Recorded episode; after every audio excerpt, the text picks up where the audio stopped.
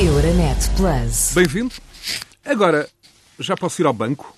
A pergunta em tom distendido e bem-humorado é feita por António Costa à Presidente da Comissão Europeia, Ursula von der Leyen, ficou na memória coletiva na apresentação do Plano de Recuperação e Resiliência de Portugal, o PRR, o primeiro a ter luz verde de Bruxelas e com o qual o Governo diz prometer transformar o país no pós-Covid-19. Todos eh, se lembram deste agora já posso ir ao banco, do Primeiro-Ministro português. Poucos se recordarão da frase anterior da Sra. Ursula von der Leyen, de que foi You have a lot of work ahead of you.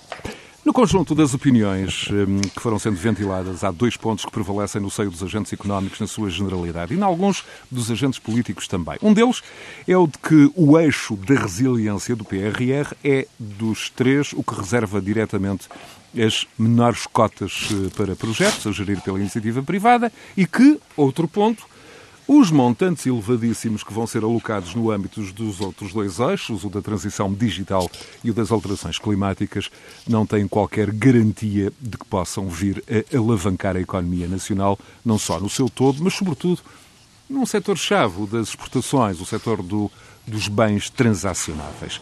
Esta é uma proposta minha de análise inicial para o convidado desta semana, o engenheiro João Cardoso de Albuquerque, vice-presidente do Conselho Geral da CIP, Confederação Empresarial de Portugal, e presidente da ACIB, a Associação Comercial e Industrial de Barcelos, um dos conselhos, do ponto de vista industrial e económico, mais eh, vibrantes do país, um dos conselhos campeões de eh, exportações na Zona Norte eh, e no país, ao lado de conselhos como Famalicão, Guimarães, Maia, Braga, Gaia ou Santa Maria da Feira. Engenheiro João Albuquerque, muito obrigado pela disponibilidade. Ouviu certamente a introdução que fiz. Vamos começar por aí. O PRR obrigado. está desenhado, do seu ponto de vista, como devia, na perspectiva de quem representa os interesses da indústria e do comércio. Bem-vindo. Eh, obrigado, obrigado pelo convite. Eh, se, se, a rádio tivesse imagem, eh, à medida que ia falando, ia verificando os meus sorrisos com a sua introdução. Eu tenho pena que nós continuemos num país como, tem tão bons empresários, tão bons trabalhadores, tão bons ativos, continuemos a achar que é o dinheiro de fora que tem que fazer o milagre nacional. Uh, um milhão por dia, se recordarmos todos do passado, um milhão de contos por dia, os, milhões e milhões, uh, carrada de dinheiro, expressões que, me sensibilizam muito pela negativa. E obviamente que eu levantar o dinheiro ao banco enfim, é uma imagem de marca que vai ficar, indiscutivelmente, e que vai, vai seguir o PRR durante muito tempo. Mas, como muito bem referiu, a senhora Vanderlei o que disse foi, eh, vocês têm muito trabalho para fazer. E o PRR, não sei se nos vai ajudar a dar esse salto. Eu, eu partilho totalmente da opinião dos meus colegas, do, do Presidente da CIP e de, de todos os colegas, a maioria dos colegas que ao longo do país vão dizendo que o PRR devia estar muito mais focado na tal alavancagem para que foi criada, a alavancagem das empresas, mundo real, e não propriamente na obra pública eu entendo que esta é uma oportunidade única de também de fazer obra pública em regiões do país que não são objetivo 1. E, portanto, eu começava já aqui a abrir um caminho nesta nossa conversa de que os ouvintes têm que entender que uma parte significativa do dinheiro que vem para Portugal nos quadros comunitários vai para as famosas regiões de convergência, isso exclui Lisboa. E esta é uma oportunidade claríssima de investir. Agora, vou usar uma expressão que os, muitos políticos têm usado, toneladas de dinheiro em Lisboa. Eu hoje abria, uh, via notícias e via que o Museu da Arte Antiga e outro museu qualquer, já não me recordo, vão entrar em obras à custa do PRR. Bom, haja limites, não é? No fundo, a resposta que me está a dar é que uh, considera absolutamente desadequada a repartição dos sim, recursos sim, atribuídos sim, pelo PRR ao Estado às empresas. Então, um, uh, engenheiro João, João Albuquerque, defende que, até levando em conta os múltiplos fatores de incerteza que estão associados à pandemia. E de resto estamos nesta altura em que falamos a viver um desses períodos, não é? Mais um período de incerteza. Teria de ter havido uma maior intervenção da sociedade civil, das eh, organizações empresariais na preparação, na elaboração das grandes linhas deste plano de recuperação? Nós levamos cinco quadros comunitários. Que esse é um, que esse é dois, que esse é três um que foi chamado CREN e este que está em execução ainda, Portugal 2020. Cinco quadros comunitários, cada um de sete anos. E a grande aprendizagem que, que, a classe política, seja de esquerda, seja de direita, e que a administração pública central devia ter aprendido, é que desde o tecido empresarial, Ele está organizado com algumas associações empresariais com força, com capacidade técnica, por sua em confederações, e o que emana daí são assuntos sérios, trabalhos sérios, e não uma perspectiva corporativa, mas uma perspectiva de realidade. E realmente devia ter havido mais participação dos parceiros sociais, mais participação das associações empresariais, devia ter havido uma discussão muito mais ligada ao mundo real, porque o tempo provou, são 35 anos, o tempo provou que nós, desde o tecido empresarial organizado, em associações empresariais, que é já muito boas, e espero que, que se considere a FIB uma dessas, nós temos capacidade de abrir caminho, de dar ideias concretas e de saber as tendências emanadas do mundo real. Ora, o que nós vamos verificando é que depois se criam desilusões, muitos papers, muitos documentos académicos, muitas guias de orientação que depois a realidade se encarrega de sobrepor e, portanto, de fazer retroceder. E por isso, e infelizmente por isso, nós ouvimos depois observações como: bom, esperemos que desta vez. Bom, o esperemos desta vez é quinta. E não estamos a convergir, não estamos a acompanhar, e o resto da Europa. E ouvimos também aquele clássico, um aquela, aquela, frase clássica, a nossa última oportunidade, que já se ouviu cinco vezes, Exato. sem que nunca tenha sido a última e... oportunidade, felizmente para nós. e é desgastante ver. Nós aqui não podemos colocar em questão, como alguns colocam, de que o dinheiro está a ser dilapidado. Não entremos também nessa demagogia barata. Não. Agora, ele está a ser investido, mas eventualmente não está a ser investido nas melhores opções. E é isso que se deve ter-se discutido muito sobre as questões de controle, acompanhamento, por essas coisas por aí fora. Mas isso é, controle... isso é, justamente um dos pontos e vamos eh, mais à frente uh, elaborar sobre ele. Mas para conforto dos nossos ouvintes, o Governo assume a execução deste plano, enfim, num curto espaço de tempo, a execução, grosso modo seis anos, para colocar no terreno investimentos que hum, vão permitir a convergência económica com a Europa, por um lado, numa década, e este plano apoia-se muito naquilo que já conhecíamos da estratégia do professor António Costa Silva, dessas três dimensões, digamos assim, três eixos a que, referia, a que me referia há pouco. Resiliência, no sentido aqui de resistência, é, agora usa-se este palavrão resiliência, transição climática e transição digital, que depois se desdobram em quase duas dezenas de, de capítulos eh, que vão do hidrogênio à cultura, cibersegurança na administração pública, eh, respostas sociais na habitação, descarbonização da indústria. E à volta de todas estas hum, árvores ou rancos de árvores, eh, a imagem eh, eh, prevalecer, vamos ter milhares de raízes, milhares de folhas, milhares de concursos e projetos hum, e, no fundo, é a partir de agora que a sociedade civil vai ser chamada a envolver-se. No fundo, o que eu lhe, o que eu lhe pergunto é hum, com o que é que a CIB e a CIP, por exemplo, poderiam ter contribuído para o plano eh, se tivessem sido eh, chamadas a intervir mais cedo e, no fundo, não tiveram oportunidade de o fazer. Nós precisamos que o, nosso tecido empresarial dê o salto nas medidas que aí estão, estão corretas. Quando falamos em transição climática ou transição digital, são, são chapéus tão amplos que realmente, como está a dizer muito bem, as raízes, as árvorezinhas, os braços que se estender, uh, poderiam, poderiam cobrir. O problema vai estar justamente nas árvorezinhas e nos ramos. O chapéu está correto. Resiliência, nós precisamos, obviamente, de transmitir uh, ao tecido empresarial este conceito de que uh, esta crise que vivemos, que veio, caiu tipo bomba nuclear sem estarmos à espera, e, portanto, temos que mostrar a nossa capacidade de resiliência, e acho que estamos a mostrá-la, e acho muito bem que estamos a mostrá-la, mas isto vai continuar. Por um motivo A ou motivo B, e vemos agora com este período de alargamento do que é a pandemia, que já estamos a retroceder, que já se coloca outra vez o verão em questão, e que se alguém tiver um pouco, um pouco de, de bom senso, se isto está acontecendo no verão, vamos, por favor, imaginar o que é que nos vai acontecer em novembro e dezembro. E temos que nos preparar. Mas este conceito de resiliência nós temos que o assumir hoje nas empresas, na sociedade, nos ativos trabalhadores, nos gestores. E, mas os outros dois chapéus também são interessantes e correspondem. Eu acho que estão na onda e vemos a, Podemos ver o que está a acontecer agora no Canadá, com temperaturas de 47 graus. Portanto, há alterações climáticas. Temos que nos preparar, verdade. Mas com que projetos? Destinados a quem? Uma ponte nova ajuda a isso? Não sei se uma ponte nova ajuda a isso. Mais 250 milhões de euros em três linhas do metro em Lisboa, em detrimento do, dos investimentos a norte, ligando, por exemplo, aqui o quadrilátero urbano, onde vive um milhão de habitantes que não têm transporte desse género sequer. Não é alargar as zonas, não tem sequer isso. O investimento que estava a dizer agora no, no, no Museu de Arte Antiga, que, que, visitei muitas vezes e que acho magnífico, é aí que temos que pôr o dinheiro neste momento. Não sei. E sei é que nós, se tivéssemos sido chamados verdadeiramente a colaborar, teríamos dado um contributo muito mais direto e focado em áreas concretas do tecido empresarial. Que é aí que nós temos que pôr o dinheiro para ele ser renovável, para ele ser reprodutível, e nós temos que ter uma noção que este dinheiro vai se pagar. De uma forma ou de outra, nós, portugueses, iremos receber uma fatura.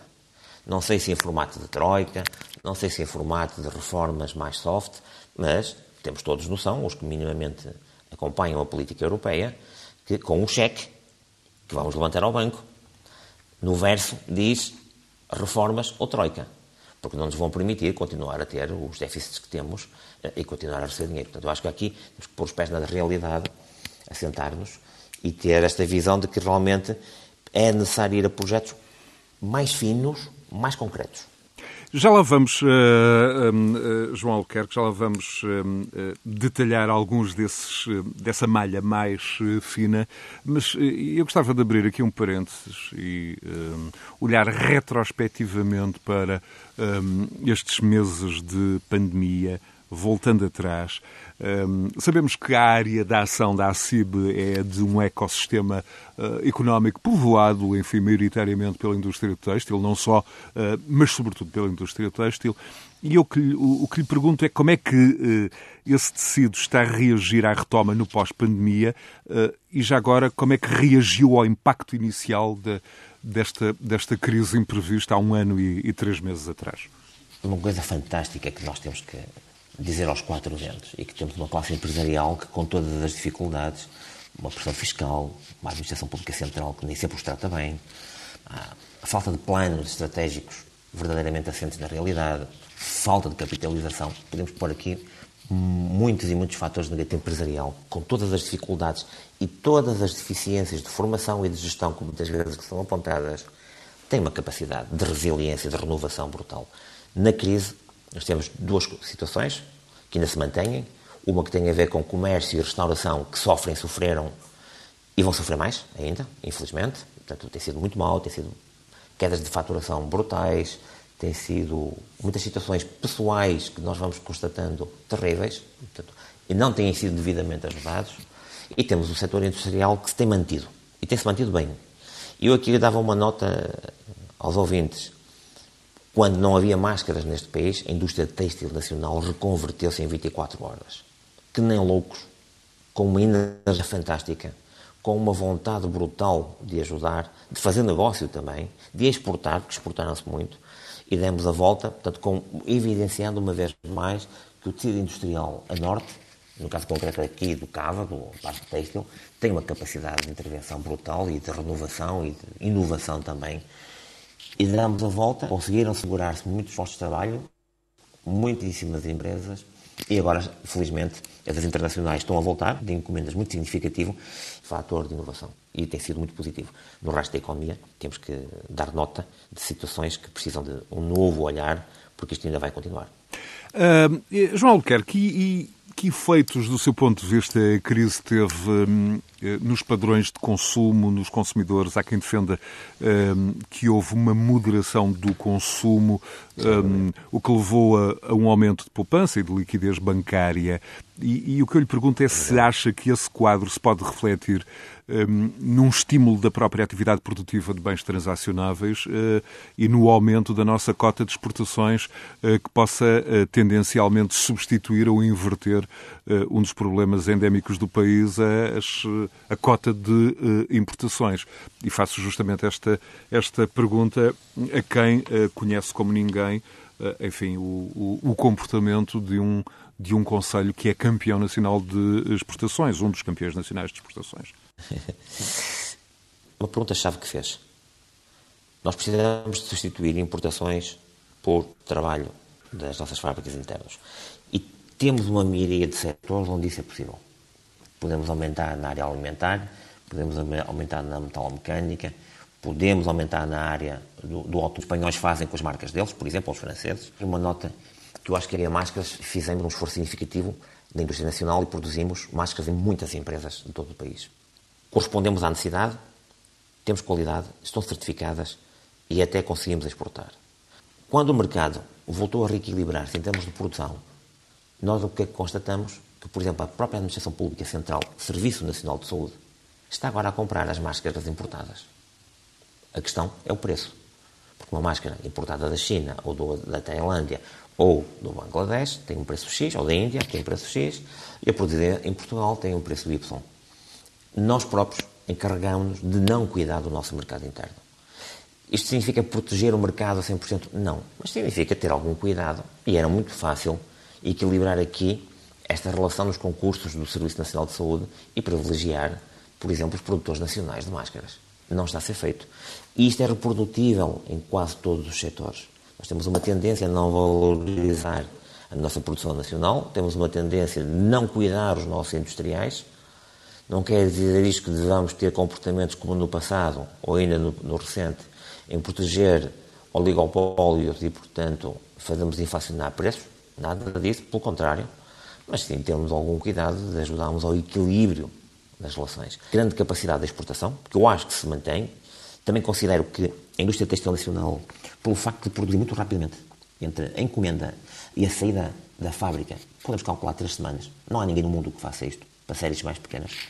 Isto relaciona-se muito com o comércio eletrónico, em que nós precisamos de rapidez eh, entre a encomenda do, do cliente no site e a sua entrega em casa, sem que haja estoques acumulados. E aqui a indústria textil portuguesa pode dar um, um grande Tem essa flexibilidade, tem essa capacidade de. Tem, tem, de... tem, tem, tem, tem. Essa tem, velocidade tem, de rins? De rins. E nós, desde a CIP, estamos a fazer esforços significativos em potenciar esta imagem ao ponto de vista internacional, que ah, se quer uma marca boa, se quer grande qualidade, se quer corresponder ao seu cliente no, no comércio eletrónico, ah, é aqui que tem que vir produzir. Porque nos outros mercados, ou as séries têm que ser muito mais longas, mais, mais peças, ou demoram mais tempo.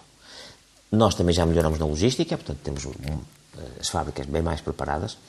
Desde a CIB também estamos aqui a tentar dar um, um contributo nessa matéria, que em breve espero que possamos dar nova nota de um, de um, projeto mais potente nesta matéria, mas queremos, acima de tudo, transmitir uma imagem de que bom e rápido é aqui. E, essa, e isso acho que nos vai dar capacidade de termos uh, um crescimento dos clientes.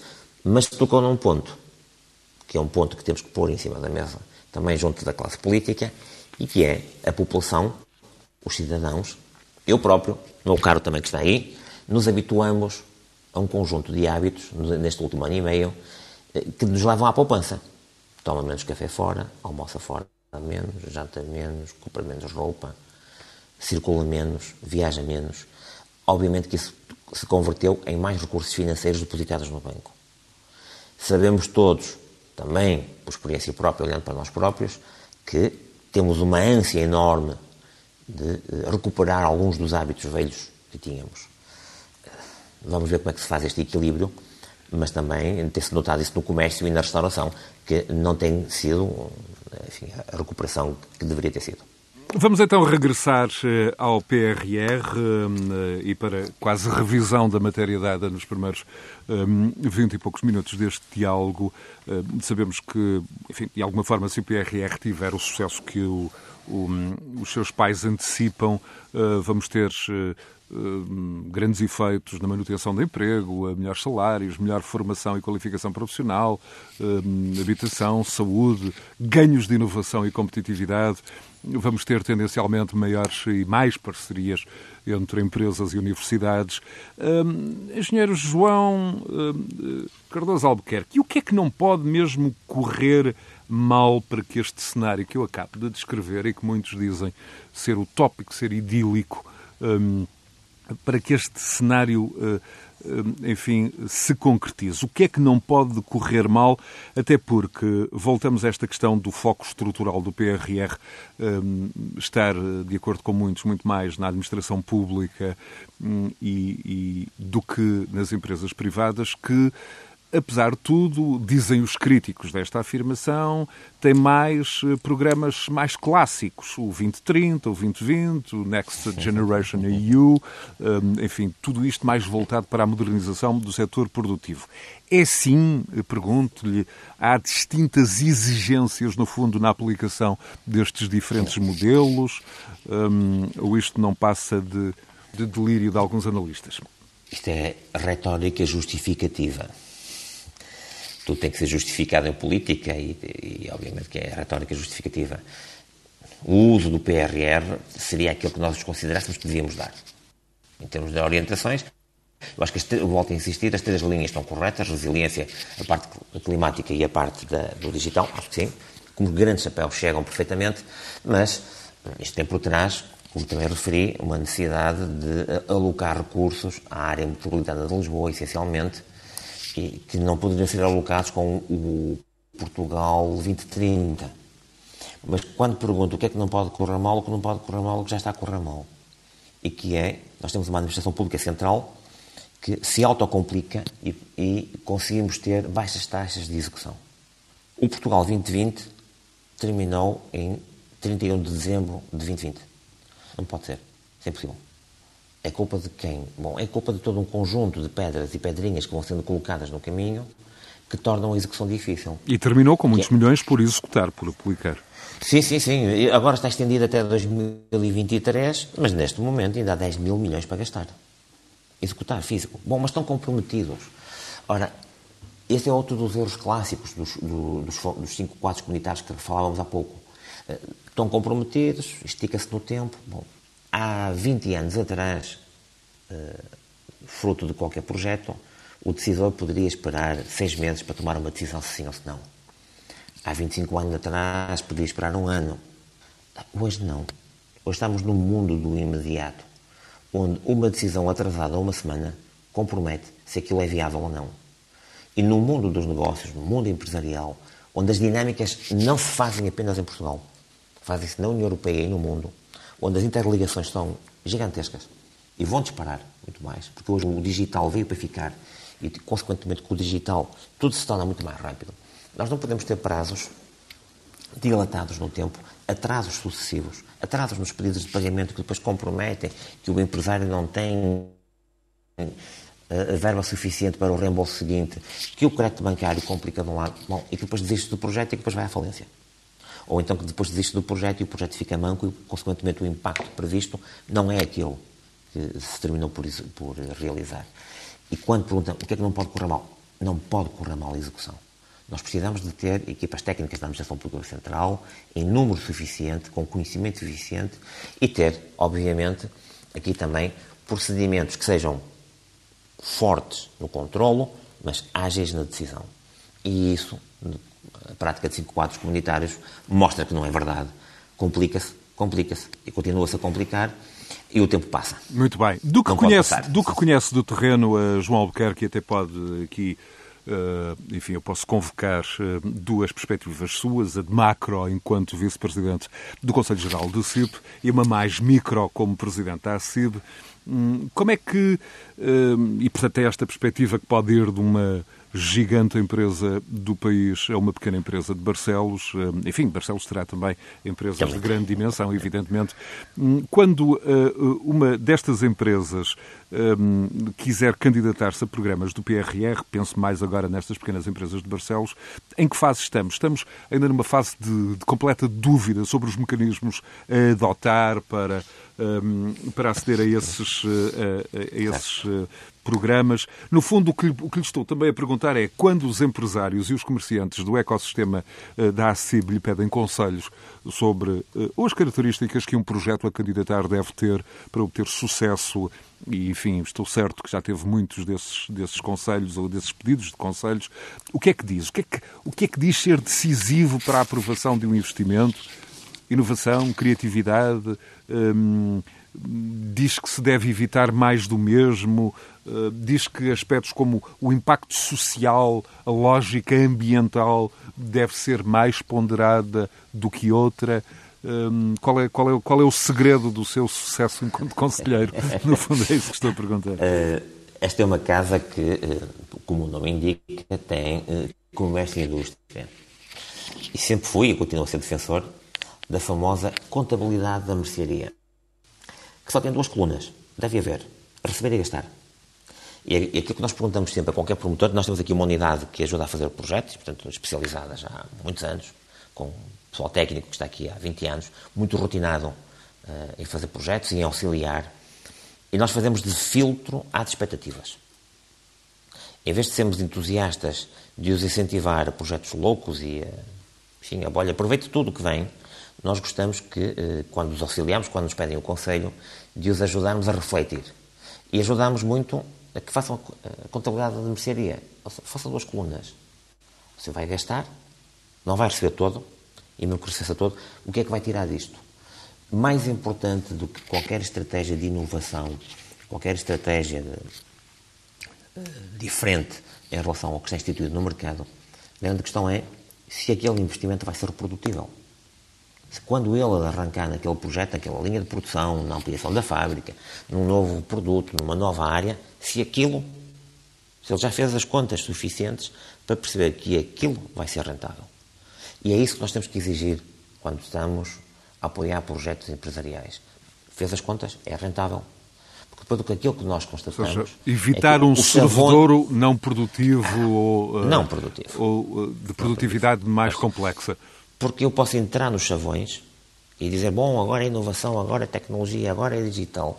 E nós temos uma tendência claríssima de que os consultores que muitas vezes apoiam as empresas estão a fazer o trabalho deles, encaixam um conjunto de chavões, encaixam um conjunto de estratégias que coincidem com os chavões, e quem está a auditar ou quem está a aprovar os projetos já, ok, corresponde a este chavão, àquele e àquele. Passou. Não. É rentável ou não é rentável? É reprodutível vai se converter num impacto regional e nacional. E esse grau de exigência, que eu acho que cruza com aquela sua outra pergunta, o que é que não pode correr mal, é esta análise muito concreta sobre a rentabilidade das empresas. Isto é, este projeto vai ser rentável, nós vamos conseguir com isto ter um impacto local, nacional, vamos conseguir que o empresário não ganhe uma nova dor de cabeça, mas consiga ganhar novas competências, novos mercados.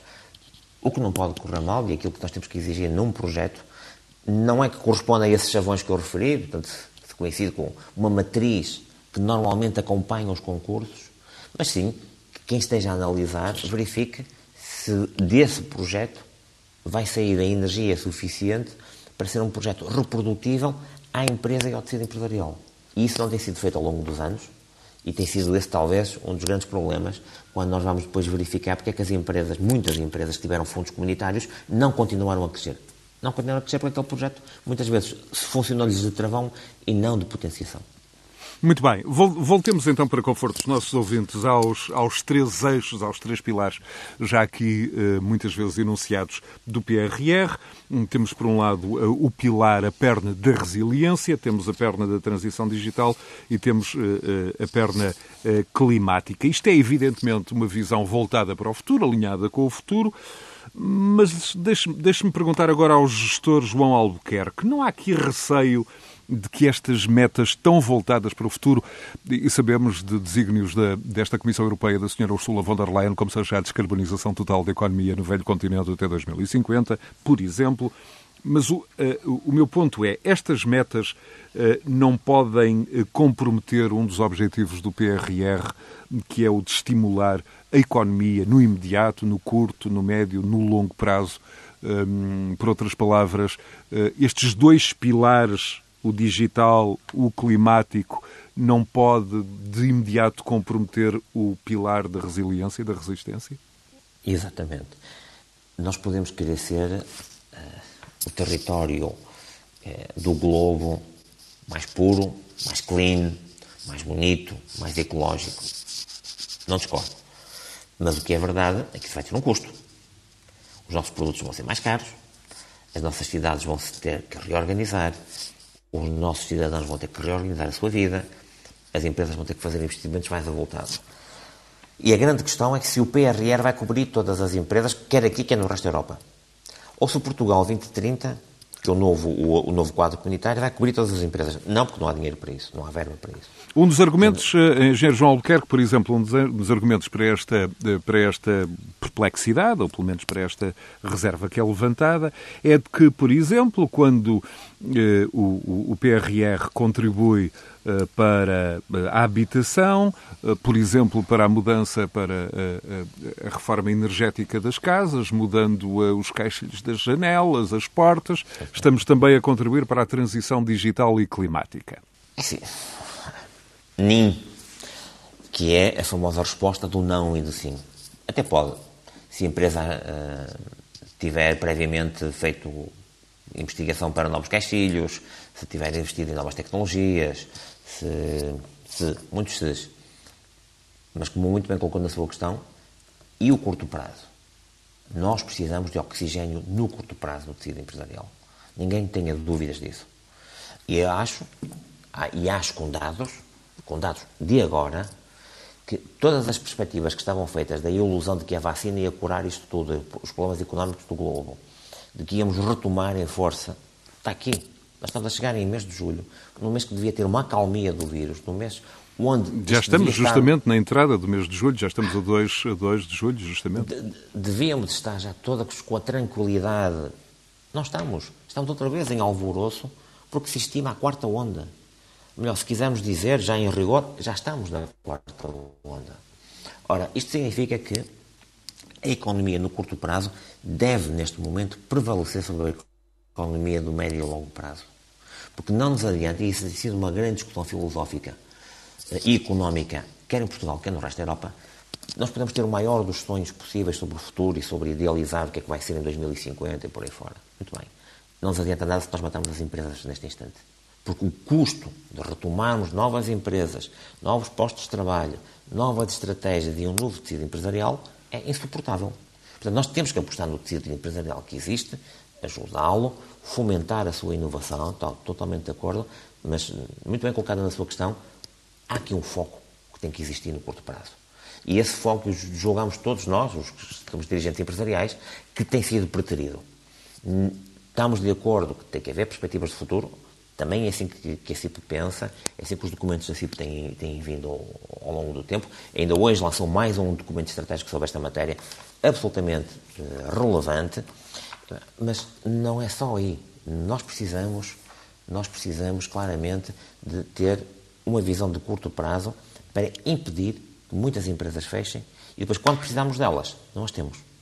Isso é gravíssimo para a economia. Muito bem. Hum, concluímos eh, que dinheiro aparentemente é o que não vai faltar nos próximos tempos, mas como referiu, eh, como já deixou absolutamente claro, com tantos projetos, eh, hum, tantos eixos de apoio, aparentemente, tal como ao malabarista, é necessário uma grande coordenação para manter várias bolas em movimento no ar ao mesmo tempo e nenhuma delas cair. É disto também que estamos a falar. E é verdade. Repare que vai ter uh, o Portugal 2020, que ainda está em curso, tais 10 mil milhões por gastar, tem o PRR e tem o Portugal 2030. Se nós pudermos, uma labarista, apenas olhar para uma das bolas, ou das duas caem. Ora, isto é um jogo tremendamente difícil. Falta aqui um elemento estruturante uh, que se tem, a administração pública central tem-se negado, e é descentralizar os poderes da decisão. Há muita coisa, muita coisa que poderia estar assente em parcerias perfeitamente estipuladas com os parceiros sociais, com as suas estruturas associativas setoriais e regionais, que nós poderíamos levar diretamente às empresas com uma rapidez estonteante e que cumpriria com os objetivos. E ao longo dos anos nós temos vindo a focar isto ao Estado, da necessidade, isto é temporal, não é deste governo, é de sempre, e não, e não temos sido acompanhados. E por aí nós teríamos uma maior eficiência, uma maior eficácia e uma maior rapidez na chegada das verbas às empresas e, eventualmente, muitos melhores resultados. E uh, no capítulo da, da, das exigências de vigilância e de uh, aplicação dos, uh, dos fundos para se evitar má utilização, fraudes, financiamentos em a dobrar. Enfim, num passado muito distante, Portugal não tinha propriamente um track record muito. Um, Exatamente. muito, essa... muito glorioso neste aspecto. Já não estamos a falar, apesar de tudo, nesta altura, um, daquele caso clássico do agricultor que, em vez de um trator John Deere, uh, optou por comprar um, um Jeep Land Rover. Esse, já não é o problema que se coloca nesta altura. Como é que, como é que se deve verificar? Ou até para descontrairmos aqui os, os ouvintes, enfim, aquela anedota que, segundo contam, é verdadeira, de que quando foram fiscalizar um monte alentejano, puseram as ovelhas a circular, contaram, imaginemos, 200 agora, e quando estavam a contar, olha, olha uma ovelha manca. Foram a quatro montes mais à frente, voltaram a encontrar uma ovelha manca, era a mesma. Uh, portanto, uh, esses tempos terminaram. Eu acho que é uma, eu acho que é uma irreal o, o, os portugueses uh, na classe política e na classe eventualmente de analistas insistirem na má gestão que há. Isso não existe. Neste momento, o controle é muito apertado, o controle é fortíssimo. Falo pela experiência da ACID, nós próprios também fomos aqui objeto enfim, de algumas nuances. Continuamos a ter os programas a funcionar, porque fomos auditados de cima a baixo, foi verificado que estava, estava em ordem e as coisas continuam. Hoje, os mecanismos de controle do Estado são brutais. Hoje, em termos de papelada, de verificação se os alunos existem, se os investimentos foram feitos, o controle das máquinas, tudo isso, isso está feito. Não é nesse domínio. Eu acho que devia haver aqui algum cuidado de, quando fala em gastar bem o dinheiro, não é na fraude do dinheiro. Porque percentualmente nós temos uma fraude baixíssima em Portugal. Casos muito pontuais. Por isso é que temos tido, ao longo dos anos, quadros comunitários sucessivos sem nenhum tipo de corte significativo. E, e, e volto a insistir, falo pela experiência da própria ACIDA, que ao longo dos anos tem gerido milhões, continua a gerir milhões, temos sido auditados, temos sido vistos, temos sido controlados, continuamos a ter o apoio do Estado para os nossos projetos. Porquê? Porque as auditorias são rigorosas, as auditorias são in loco, as auditorias são vistas. Ora, o que sim está em questão é que tipo de projeto é que está Deduz então, deduz então das suas palavras que o pior erro externa. possível uh, é fazer maus projetos uh, ou fazer um projeto Exatamente. logo porque há fundos para gastar, logo faça-se o projeto. Este é que é o grande uh, risco do seu Recorrente. Esse é que é o grande risco recorrente. E essa tem sido a, enfim, a grande luta também que temos mantido desde o movimento associativo empresarial é, por favor, evitem chavões que levem a uma orientação muito fixada sobre esses chavões porque depois são os tais projetos que, que são feitos porque existe verba para aquilo e não pelo que é verdadeiramente necessário. Em termos de fraude, Portugal está muito bem cotado. Eu acho que aí alguns dos ministros têm vindo ao público dizer isso com muita clareza e acho que deveriam dizer ainda com mais força. Em termos de fraude, Portugal está bem cotado. Não, tem, não há números significativos nessa matéria. Agora, como se gasta, e mais do que como se gasta, o desgaste temporal em que os projetos são implementados entre a candidatura, a análise, a aprovação, o primeiro pagamento e a sua execução, são anos. Isso é impossível. O mundo moderno já não tolera estes atrasos, como, como referi há um bocado, há 25 anos atrás ou há 20. E aí falta-nos essa modernização na visão em que eu tenho que ter um projeto entregue, aprovado e colocado a funcionar muito rapidamente, que é isso que os nossos concorrentes internacionais fazem muito mais rapidamente. E porquê é que o fazem? Permita-me só uma nota. Nós, como somos um país descapitalizado, nós precisamos deste dinheiro para alguns tipos de projetos. Os nossos concorrentes não. Estão capitalizados. Também têm uma banca mais forte. Também têm crédito interno muito mais forte. E este jogo de equilíbrio, nós não conseguimos, devíamos conseguir eh, superá-lo tendo melhor resposta e melhor eficácia em termos temporais sobre os projetos que são apresentados. Muito bem. Uh, numa entrevista que deu ao Jornal de Notícias em 2012, suscitou ao meu, ao meu colega uh, do JN, do, do, Jornal de Notícias, o título é. O Engenheiro que não liga aos gurus de Lisboa. Enfim, depois de ter dito esta frase, que vou citar, quando os gurus de Lisboa decretaram que a têxtil não tinha futuro e era um setor a bater, nós dissemos-lhes que estavam enganados, o tempo uh, deu-nos razão. Nas últimas uh, décadas, duas décadas, o tecido industrial uh, perdeu muitas empresas de grande porte e teve de enfrentar grandes problemas uh, nessa região. apesar disso, foi-se recompondo, sublinha o facto de haver centenas de pequenas empresas criadas por antigos encarregados, antigos, antigas chefias intermédias das, das, das outras empresas.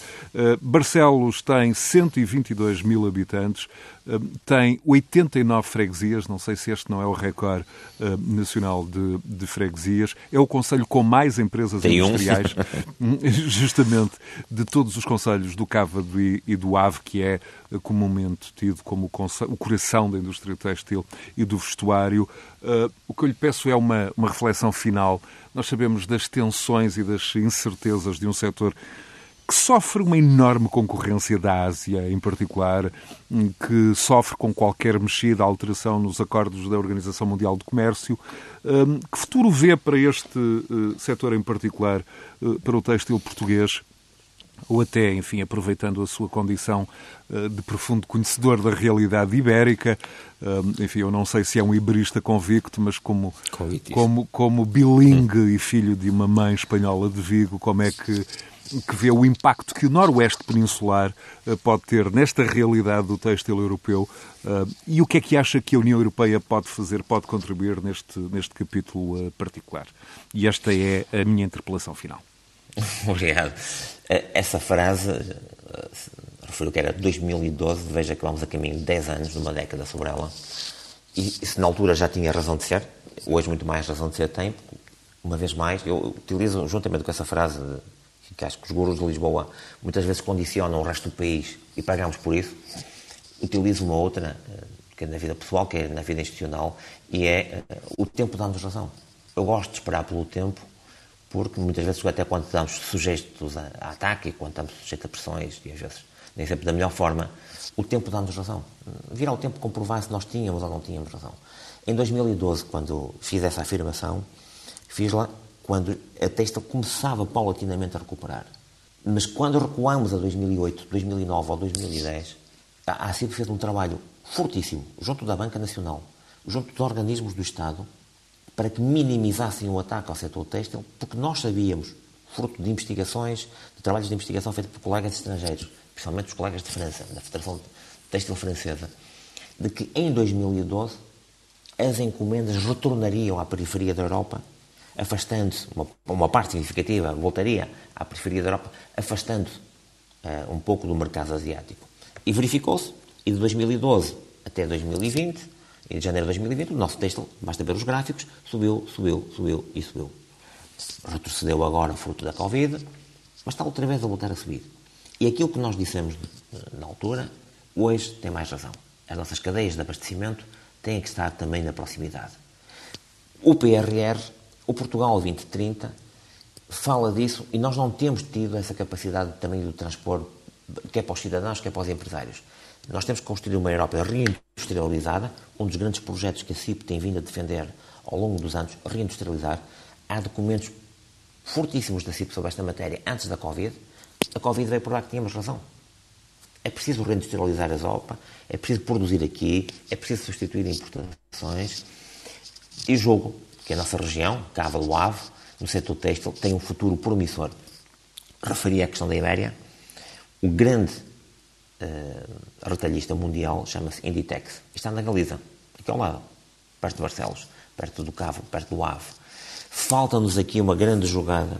Um dos maiores empresários do mundo, Amâncio Ortega, eh, justamente o legado que, que, ele, que ele deixou um, eh, e que enfim, o grande público conhecerá através, por exemplo, de marcas como, como, a Zara. Como a Zara. Hum, justamente.